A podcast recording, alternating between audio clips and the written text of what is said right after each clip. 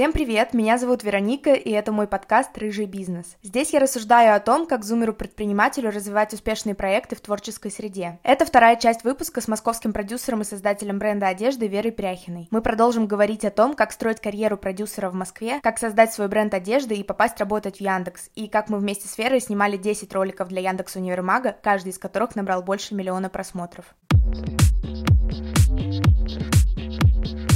Как это получилось? Я переезжаю в Москву, сразу же меня суют в Яндекс, меня приглашают на собес. Я собеседовалась с Катей Слядневой, это самый мой самый лучший руководитель, это лучший человек в Яндексе, она до сих пор там работает в лавке, я обожаю Катю, ей большой привет. И мы собеседовались в очень лайт режиме, я побывала в этом потрясающем офисе, человек, который из маленького города, пришел в этот огромный офис, такой, вау, у вас что, можно пить воду бесплатно?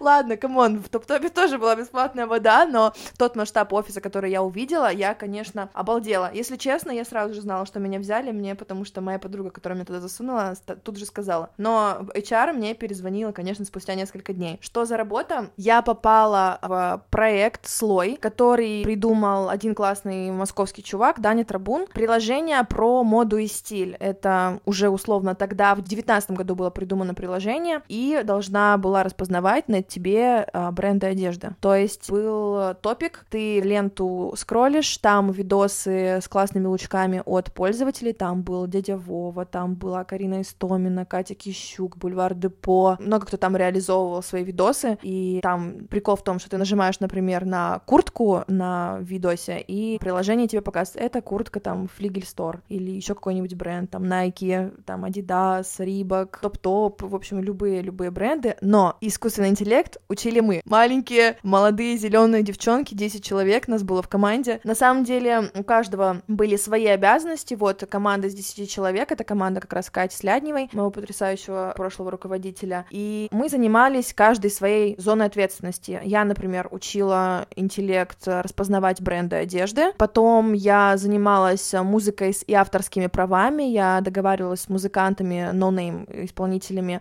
о том, чтобы они подарили нам музыку, а их трек использовался в нашем приложении, у которого там вот такое-то количество пользователей и так далее. И самая интересная моя задача была это сделать контент-план и стратегию на неделю моды весенней. Мне дали задачу эту в феврале, то есть прям перед неделей моды мне нужно было прописать супер концепцию, и я так сильно радовалась этой настоящей взрослой интересной задаче, настолько сильно радовалась, что через пару дней, как я получила эту задачу, за приложение закрыли. И вся наша команда вот с такими глазами, как у тебя, просто сидели и все в шоке. Все работали на этот проект, все в него верили, но приложение не было монетизировано. То есть оно работало на энтузиазме Яндекса и Дани. И, соответственно, я, если честно, даже не знаю, мое мнение такое, что верха знали уже, что будет какой-то коллапс с ковидом в 2020 году, и как будто бы они заранее совершили этот шаг, чтобы не терять средства. И, соответственно, нас закрыли одним днем чтобы ты понимала. Это был ужас, все плакали, все рыдали, у нас был свой офис, ну, свое крыло имеется в виду. У нас была своя крутая команда, собранная из друзей, действительно, с friendly атмосферой. Ну, это было достаточно травматично для нас всех. Хоть я там и проработала именно в команде слоя три месяца, но нас всех расформировали кто куда, и Катю с ее командой из скаутов 10 человек отправили на сначала Яндекс.Дзен, там мы чем-то что-то помыкали попыкались, и потом на кинопоиск. И вот в кинопоиске я работала почти год. Стоит сказать, что такое скаут. Это должность самая начальная в Яндексе. Она там по минимальной ставке идет. Даже не обязательно было ходить в офис, то есть это условно удаленка. Но мы все очень любили наш офис, все москвичи, и все ходили, собственно, в офис туда работать. Потом, когда бахнул ковид и офис закрыли, нас всех перевели на удаленку, и мы все работали кто где из своих городов. И я вот работала из Архангельска полгода. Чем я занималась в кинопоиске тоже разработка креативов. А, блин, в слое мы тоже разрабатывали креативы, снимали видосы сами на iPhone, там, сами их выкладывали, были пользователями, которые, короче, ну, развивали там активность. Честно скажу, вообще, очень крутая идея, очень крутой формат был, и я тогда только попала в эту крупнейшую, блин, компанию, которой только можно было мечтать, я, конечно, была счастлива вообще. Познакомилась с очень крутыми ребятами, которые потом так, собственно, меня и подтягивали на эти потрясающие проекты. Вот, потом расформировалась сформировали команду в 21 году в январе. Катя перешла, как раз вот моя руководительница, она перешла в лавку, там уже не нужно было количество скаутов, которое у нее было, и поэтому у нас расформировали, все было очень friendly, окей.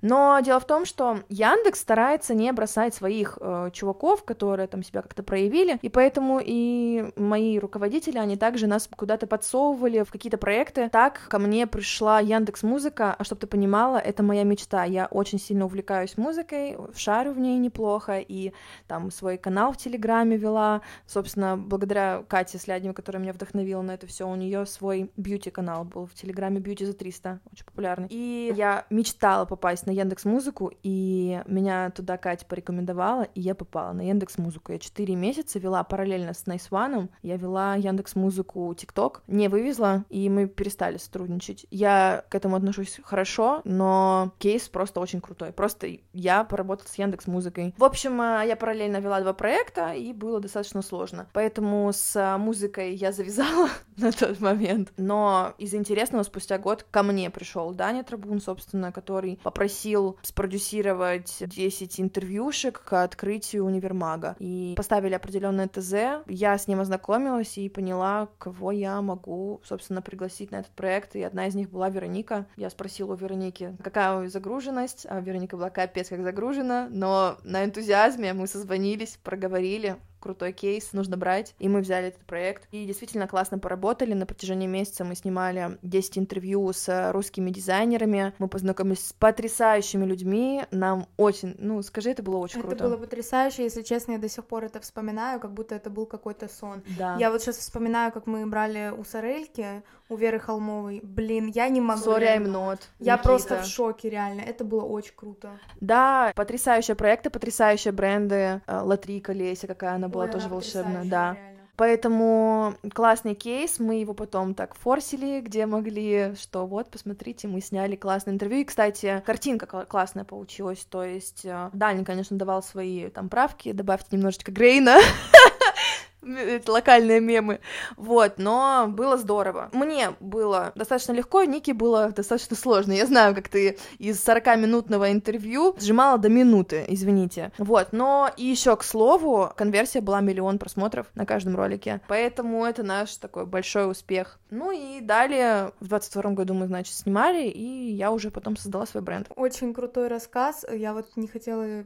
перебивать тебя, но вот по поводу, во-первых, слоя, я вообще понятия не имела, что был такой проект. А он еще не супер раскрученный был. Грустно, потому что это тот момент, когда проект опередил время. Да. И прикинь сейчас, как бы он выстрелил, это был бы крутяк. Между прочим, у Дани сейчас свой курс по нейронкам, и он очень круто двигается отдельно от Яндекса. Он ушел, Да. по-моему, полгода назад или год назад. Он ушел из Яндекса, и он сейчас двигается самостоятельно. Я слежу за ним вот с тех пор, как мы поработали вместе на универмаге. Очень крутой товарищ. Вот еще немножко для контекста. Помимо того, что я сдала билеты в Питер и отказалась э, от той самой крутейшей тусовки, я еще тогда только-только стала продюсером постпродакшена в онлайн-школе мобильного монтажа, и у нас готовился запуск нового курса, который я впервые в жизни курировала. И вот у меня тогда было 9 модулей материалов. В каждом модуле, чтобы вы понимали, там, ну, примерно по 7-10 уроков, и каждый урок там может до 30 минут длиться. Мне нужно было в третий, там, в четвертый раз отсмотреть заново все это абсолютно,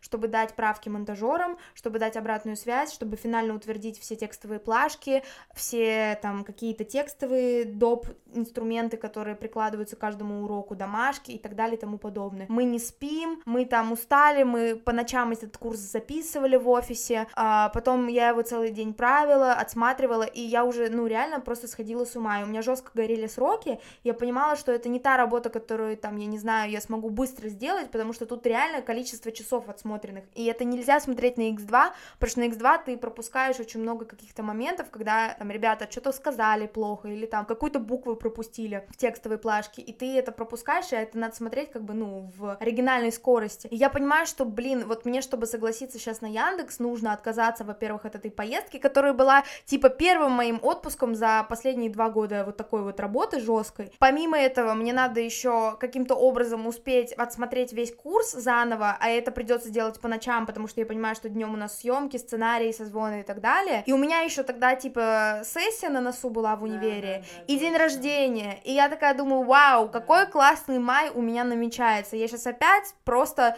сдохну, но я настолько меня вдохновило это все, мне настолько сильно понравилось, что, ну, во-первых, это, черт подери, Яндекс, а мне там 19 лет, извините, да, пожалуйста. Да. Во-вторых, это создатели брендов российских, а тогда они вот только-только стали форситься, это сейчас мы уже все знаем, кто такой Никита из Sorry I'm Not, и кто такая Вера Холмова из Сорель. Андрей и... Мордо. Да, Андрей что... Мордо, да, вообще, блин. Ну, в общем, я в шоке, во-первых, с того, что ты там так долго проработала, и помимо еще слоя там ты в кинопоиске, потому что про музыку музыку-то я слышала, что ты там была, но про кинопоиск я вообще знать не знала. Вот, круто, что такой опыт у тебя был, и я очень рада еще потому, что в итоге мне перепал проект с Яндексом, поэтому да, это классно. Однажды моя подруга-визажистка сказала, «А, чтобы получить проект, нужно что, дружить с продюсерами? И я такая, да, Ань, тебе нужно дружить с продюсерами. Сейчас, Ник, тебе нужно дружить с продюсерами, чтобы получать яндексовые проекты. Ура! Вот вам совет, ребят, как развиваться в этой индустрии. Ну что ж, а сейчас давай перейдем, пожалуй, к самой бизнесовой части этого подкаста и поговорим про твой бренд одежды, который ты создала больше года назад. Как ты к этому пришла вообще? И расскажи, каково быть продюсером, который работал в брендах всегда, а тут у тебя появляется свой бренд. Летом 22 года я создала бренд Амару. Бренд с связанными изделиями ручной работы. Если честно, было все придумано, сидя дома на кухне на коленке из-за того, что не было денег, не было работы, не было ничего, и хотелось чем-то заниматься, и нужно было как-то поднять бабла. Самый классный способ в моей голове был это возить карго-штаны, садовода, какие-то майки прозрачные, какие-то там топики, в общем, что только я не придумывала возить. На садоводе я тоже была самостоятельно. Ребята, не рекомендую, крайне. Следующая идея была это делать вязаные изделия. Я когда его увидела, этот топ паутина классический, они только тогда начинали появляться в инстаграмах некоторых хайбистов, мне казалось, да чё, фигня вопрос вообще, связать такое, да что, тут не так уж и много материалов, не так уж это все должно быть и дорого. В общем, на самом деле все довольно дорого, и создавать бренд тоже очень сложно. До сих пор этим занимаюсь. Как все начиналось? Я сначала нашла мастеров на своем горбу, я ездила, возила нитки в разные концы Москвы на метро, чтобы ты понимала. И это, конечно, было бесконечно утомительно, но я видела сразу же результаты, то есть там нужно было договориться с человеком, привести ему нитки, показать точный референс. Это была наш первый мастер, это была бабулечка. Ей нужно было передать вообще всю эстетику, а весь посыл изделия, чтобы она примерно так же его и сотворила творила. Вязала она очень долго, а мне нужно было срочно прямо сейчас. Я уже как продюсер готова съемку делать. Получила первые образцы, мне очень понравилось, и мы сделали первую съемку, так называемый каталог, но вообще это была творческая интересная съемка. Из-за того, что я продюсер, у меня есть классные связи там с моделями, с визажистами, со студией. У меня даже студия бесплатно была, чтобы ты понимала, у подруги была студия. И там вложение на такси и, не знаю, на кофе для команды. Это была наша первая съемка. Она одна из моих самых-самых любимых, и мы классно запустились. Далее, из-за того, что я кручусь в сфере, и есть такие возможности, как обращаться к очень дорогим моделям, которые я сейчас не могу себе до сих пор позволить на какую-то съемку для своего бренда. Вот, поэтому даже тогда я снимала на очень крутых, дорогих и стильных московских моделях и как-то так вывозилась. Плюс у меня есть насмотренность, плюс видение, стилизация у меня я начинала со стилизации, поэтому луки были сильными, нетривиальными, э, такими цепляющими, поэтому контент получался очень интересный, не базовый контент, не базовые лучки и одежда. Вот, мы выделялись в нельзяграмме, как ты говоришь, и поэтому начали хайпить на этих Я помню, когда ты вот первый раз мне сказала о том, что я сейчас собираюсь открывать свой бренд, там погнали на творческую съемку. Вообще-то ты сама мне, кстати, написала, я, что да? для меня это было очень приятным. Я, блин, что-то говорю, вот мы сейчас на съемку съемку собираемся, и ты в этот же день пишешь, так давай я сейчас приеду, типа, и что-нибудь поснимаю. Это не проблема. Я говорю, на Ник, спасибо. Я вообще, я тогда, мне было очень приятно, что ты сама мне предложила. А я вот на самом деле очень легкая на подъем. Да. Очень, я знаю много ребят, которые, знаешь, с высоко поднятой головой да. ходят, нос кверху и такие, у меня графики, я не работаю бесплатно, да, мне да, вот да. это вот мне надо за месяц сообщать, мне это вот, неинтересно. Вот, ты прям в день в день такая, go, Я говорю, конечно, go, спасибо огромное, да, это было очень здорово. На самом деле сложно сказать, что прям все круто шло и идет. Было очень много всяких тяжелых моментов. В основном все упиралось в финансы. Всегда хочется больше, всегда хочется делать круче, качественнее, масштабнее, но закрылся таргет в Нельзяграме. Как продвигать начинающий бренд? Ну, блогеры, инфлюенс-маркетинг. У меня нет денег на оплату рекламы. Естественно, это все был бартер. А бартерная история, конечно, не сулит тебе стопроцентного успеха. Если какой-нибудь блогер упомянул а, твою паутинку и твой аккаунт а, на второй, третьей фотки в карусели, ну, вообще, придет пару турков и еще каких-нибудь пару фейков. Что для меня значит бартер? Это работа мастера, это материалы, то есть себе с изделия, и также доставка, упаковка, доставка. Я, если честно, убеждена, что бартер не особо работает. Чтобы бартер сработал, у тебя должна быть хорошая личная связь с человеком, который тебе дает рекламу, и он должен быть сам заинтересован в этом, во-первых. Во-вторых, у него сто процентов должна быть очень живая, активная аудитория, и в-третьих, он должен пропушить нормально эту рекламу, а не просто, как ты уже выразилась, третья фотка в посте, в карусели с хрен пойми какой отметкой. Просто я почему это говорю, то есть я не на обум там это мнение взяла, у меня на самом деле тоже был, и не знаю вообще, знаешь ты или нет, но у меня был опыт с тем, что у меня был свой бренд, но у меня был бренд украшений. Это было как раз до Ромы. Вот последняя моя какая-то активность, это вот э, был, ну, в смысле, до рабочая активность, это был бренд украшений. Я его вела где-то полгода, и у меня очень хорошие были продажи, но я все это закрыла просто потому, что я устала делать эти украшения, и я такая, нет, я хочу уйти все-таки в съемку, я хочу уйти вот заниматься и вот этой индустрией, а вот это делать цацки мне больше не интересно, но тогда я поняла, что да, у меня там были коллабы с блогерами, когда я тоже в ночи из дорогущих материалов, а у меня там был, знаешь, натуральный жемчуг, камни, делала все эти цацки, по ночам возила их по всей Москве, типа я курьер, потому что мне было стыдно, что у меня нет курьера, я же типа позиционирую себя как крутой бренд, а тут я как курьер. Я там наматывала, это еще, блин, был ужасно холодный январь, я там намотавшись десятью шарфами, прусь э, вот к этому блогеру там домой, условно, здрасте, я курьер, заберите заказ, да, все спасибо, потом я вижу через день ужасную отметку, mm-hmm. просто какой-то отвратительной рекламы, и это был типа бартер, а, нет, это был даже не бартер, это была платная реклама, я помню, я заплатила 3000 рублей тогда за отметку в сторис, и какие были условия, я предложила бартер, говорю, давайте я вам подарю цацки, а вы сделаете отметку, мне сказали, нет, по бартеру мне не интересно, 3000 рублей, я такая, окей, я готова, а для меня это были очень большие деньги тогда, я тогда вообще не работала, у меня, типа, заработок был нулевой, это вот чисто там деньги упали там с каких-то, не Карманные знаю... расходы, ну, на типа мороженое. Того, да, на мороженое от родителей, угу. реально.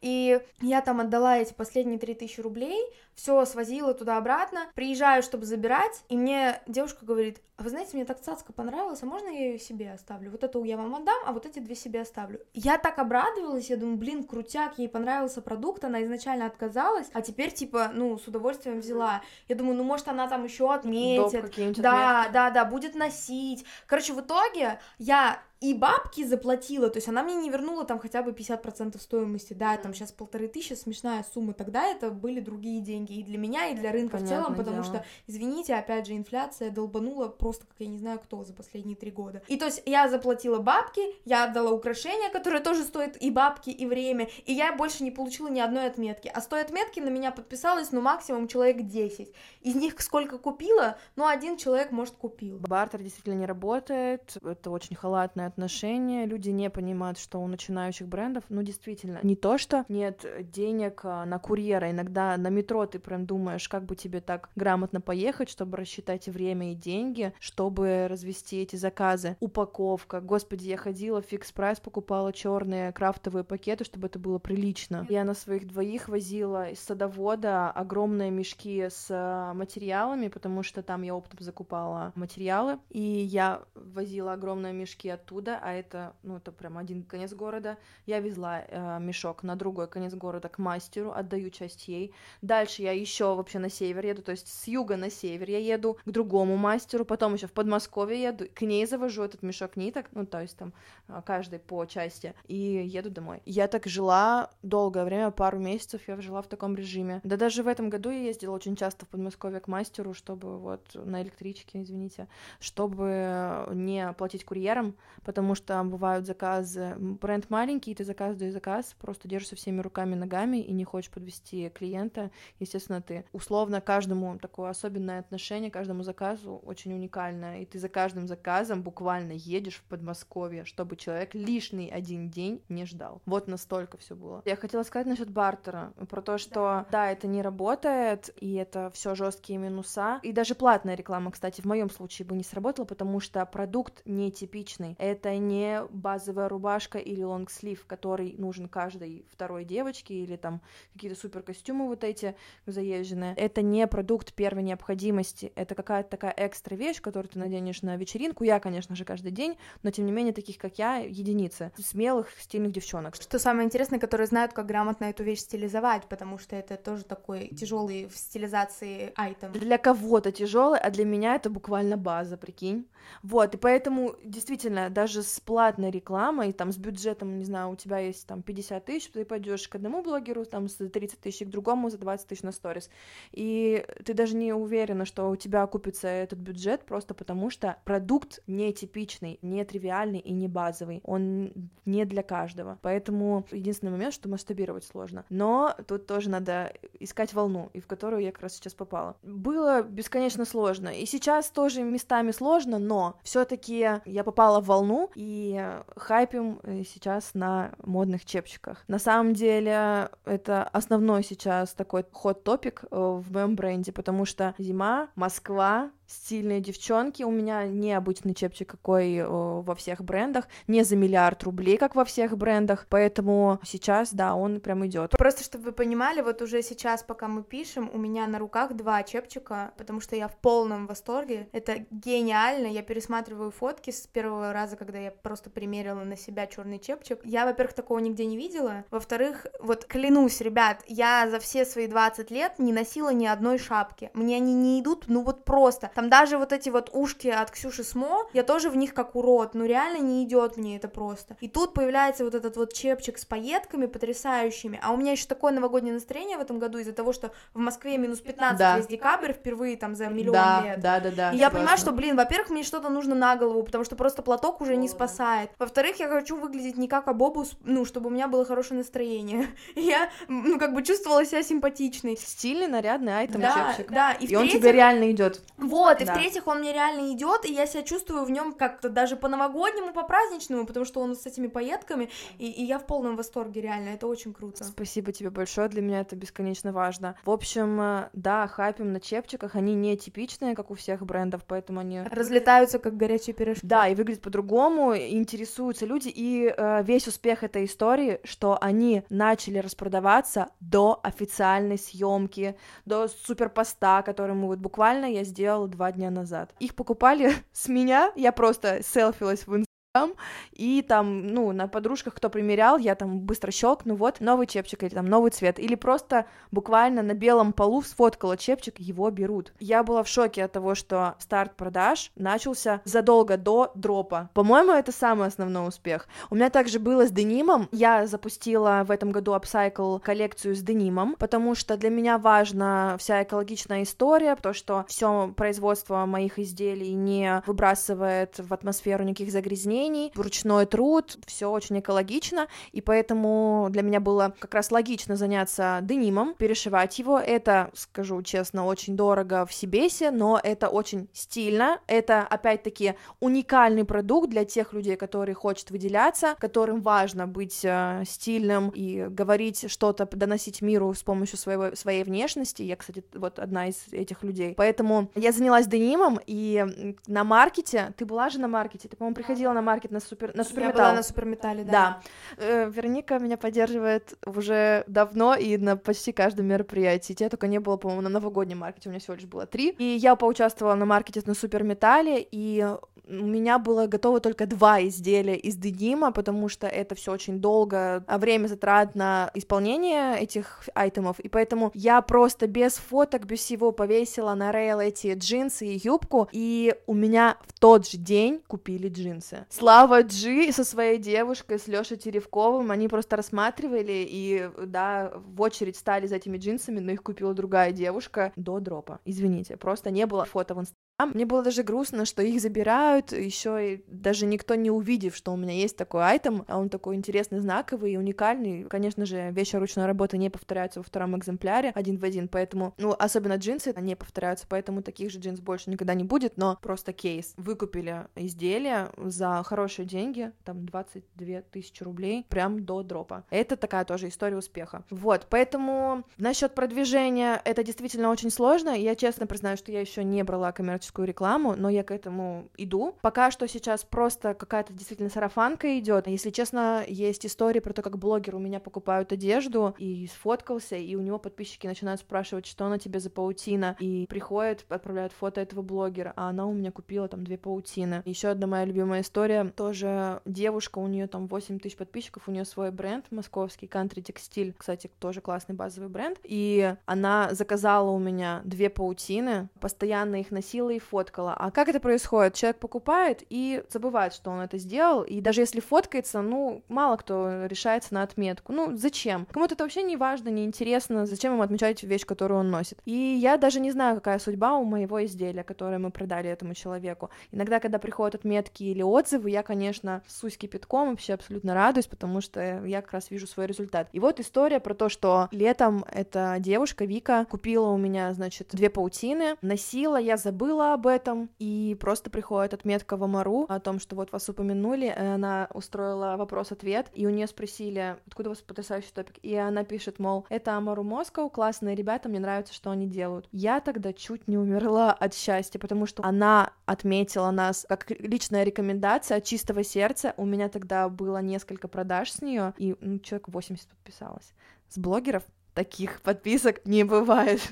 Бартерная реклама очень плохо работает, но когда у тебя человек искренне купил и искренне рекомендует своим подписчикам, своим друзьям твое изделие, это, конечно, супер вау. Тоже про чепчики в мой личный телеграм написали э, девушки, которые увидели у моей покупательницы чепчик, моей подруги стилистки из Шармстора Ниты. Соответственно, они попросили у меня тоже два чепчика заказать, и это опять-таки до дропа, вообще не через Инстаграм, просто вот мы видели чепчик на девушке, очень хотим себе такой же. Это для меня самые такие важные кейсы про то, что, блин, я делаю все не зря, я занимаюсь классным делом, у меня крутой продукт, который хотят люди, и это мне придает каких-то сил дальше мочить и стараться и делать, и копать землю зубами. Ты большая молодец, но знаешь, вот мне во всей этой истории больше всего, что интересно. Вот ты бы себе полтора года назад, когда ты вот поняла о том, что, блин, прикольно, хочу сделать свой бренд, и ты сейчас два разных человека, и ты уже понимаешь, что, ну, есть куча подводных камней, о которых ты раньше даже не задумывалась. Вот что бы ты себе сказала, и какие у тебя вот финальные инсайты за полтора года, что такое иметь свой бренд вообще, насколько это тяжело, и это уже не просто быть продюсером съемок условно. Да, это как раз маркер, который я хотела подчеркнуть, который ты мне задала, и это очень важно. Когда ты продюсер, тебе хочется реализовывать какие-то свои классные креативные идеи для другого бренда. А когда ты продюсер, и у тебя есть свой бренд, и вот ты вдруг понимаешь, что тебе важны продажи. Креативность — это, конечно, все круто, какая-то там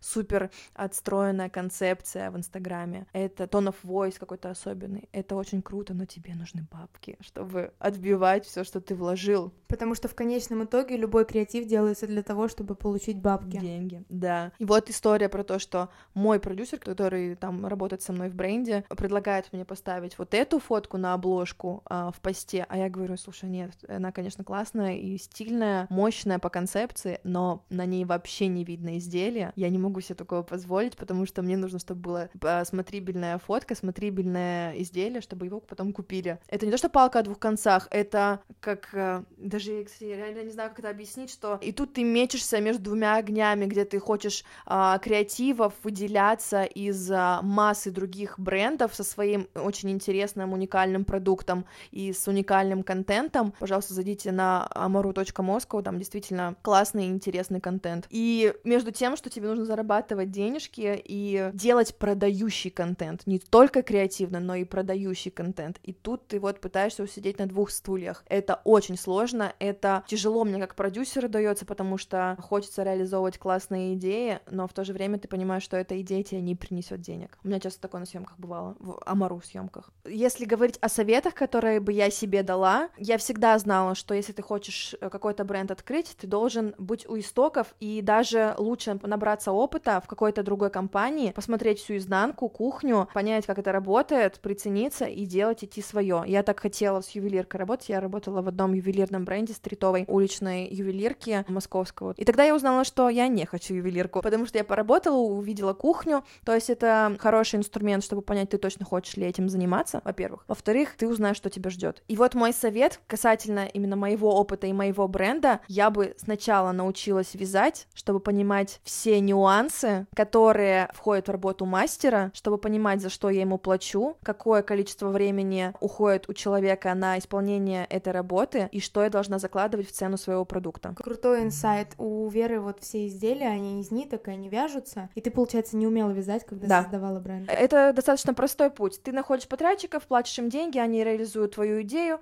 не всегда так, как ты хочешь, естественно.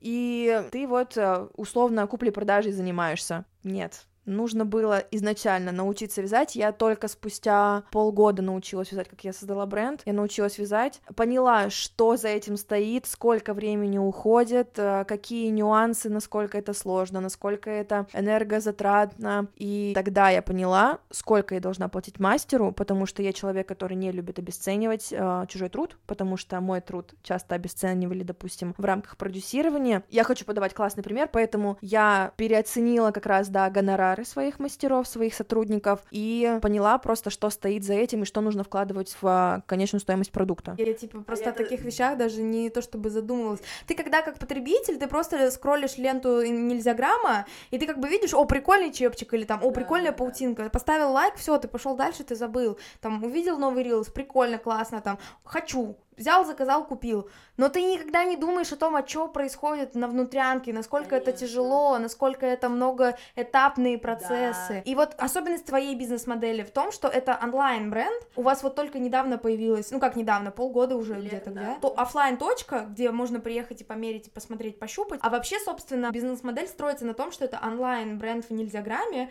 и он продвигается, собственно, в этом же нельзяграмме. То есть это mm-hmm. не то, что ты там на ВБ пошла выставляться. Конечно. У меня, кстати, есть знакомый знакомый, который вообще продает типа валенки на ВБ и всякие дутики, ботинки. И У них они... там завод в Беларуси, и это абсолютно другой вообще бизнес. Это вообще другой бизнес, другой вход, другие вложения, но и другое продвижение. Да, и это вот, хотя, казалось бы, тоже а там бренд одежды, но он вообще по-другому работает. И вот важно для слушателей обозначить, что вот у тебя бизнес-модель такая, онлайн нельзя грамм, и вот, вот сейчас офлайн точка в пространстве, в шоуруме Одма на Китай-городе. Да, на самом деле не для каждого бренда одежды одежды, одна и та же схема развития, несколько путей, и как раз мой именно продукт, он не подходит для массовых точек распространения типа ВБ, Озон, Яндекс.Маркет, к сожалению, он там просто не зайдет. Поэтому нужно было вот выделяться как раз в Нельзяграме и как-то хайпить. Ну, это очень классный кейс, и если честно, я вот со своей стороны вот этого самого потребителя... Ты как раз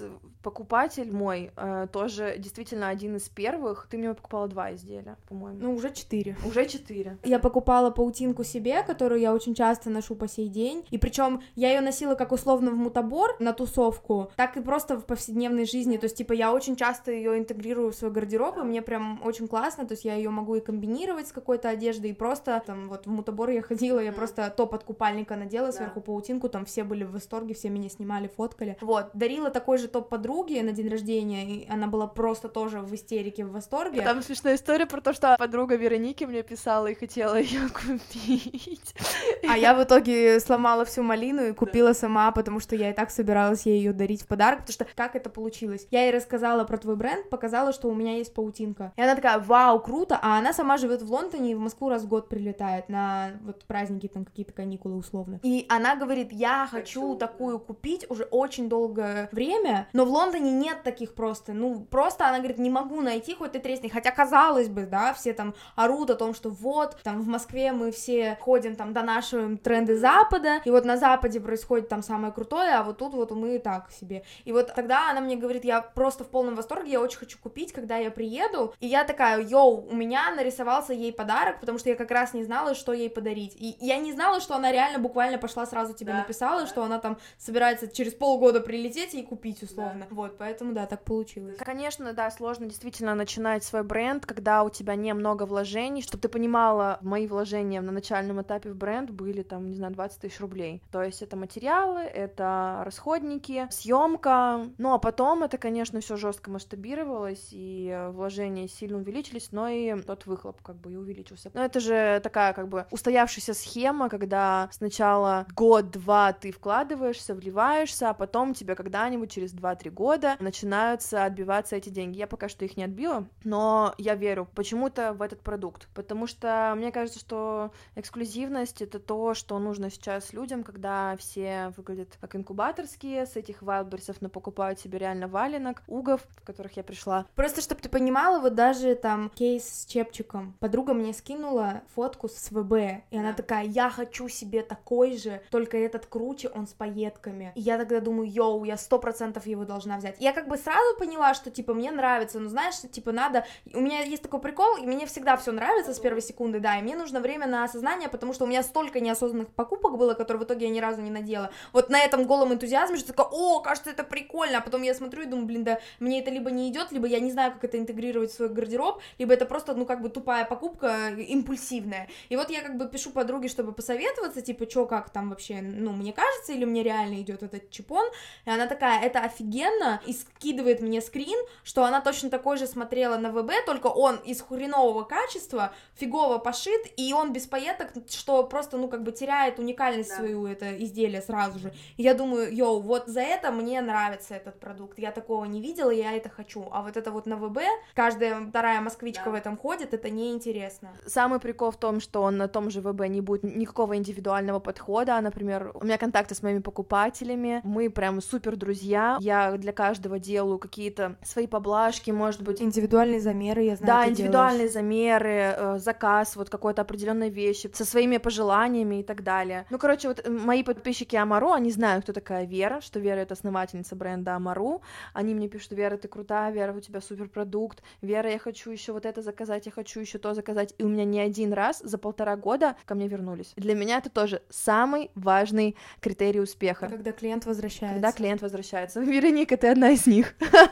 Да, это правда, ребят. Все ссылки оставляю в описании к подкасту, поэтому переходите, заказывайте, ставьте лайки. И контент крутой, и продукт крутой, всем рекомендую. Спасибо. Вер, я думаю, что мы можем закругляться. Мы сегодня с тобой даже больше, чем я планировала, осветили. Спасибо тебе большое, что нашла время для того, чтобы поделиться с нами своим опытом. Это было, правда, очень полезно и очень интересно. Все социальные сети, как и обещала, оставлю в описании. Если вдруг у вас остались какие-то вопросы к нам, то обязательно задавайте их в моем телеграм-канале Полетаева в комментариях под выпуском. Мы на все ответим. Вера, я думаю, тоже в комментариях сможет там и кружочки позаписывать, если что. Спасибо тебе большое. Тебе спасибо, что пригласила. Для меня это классный очень опыт, очень важный. Ура! Рада его разделить вместе с тобой. А мы с вами встретимся в следующий понедельник. Э, всем пока-пока, до новых встреч. Пока. Ну что ж, вот такой вот выпуск у нас получился. Спасибо большое за прослушивание. Не забывайте ставить лайки на Яндекс Подкасте, писать свою обратную связь в моем телеграм-канале Полетаева, а также переходить по ссылкам в описании к этому подкасту. Чтобы не пропустить следующий выпуск, обязательно подпишитесь на подкаст в Apple и Яндекс Музыке. До новых встреч, пока!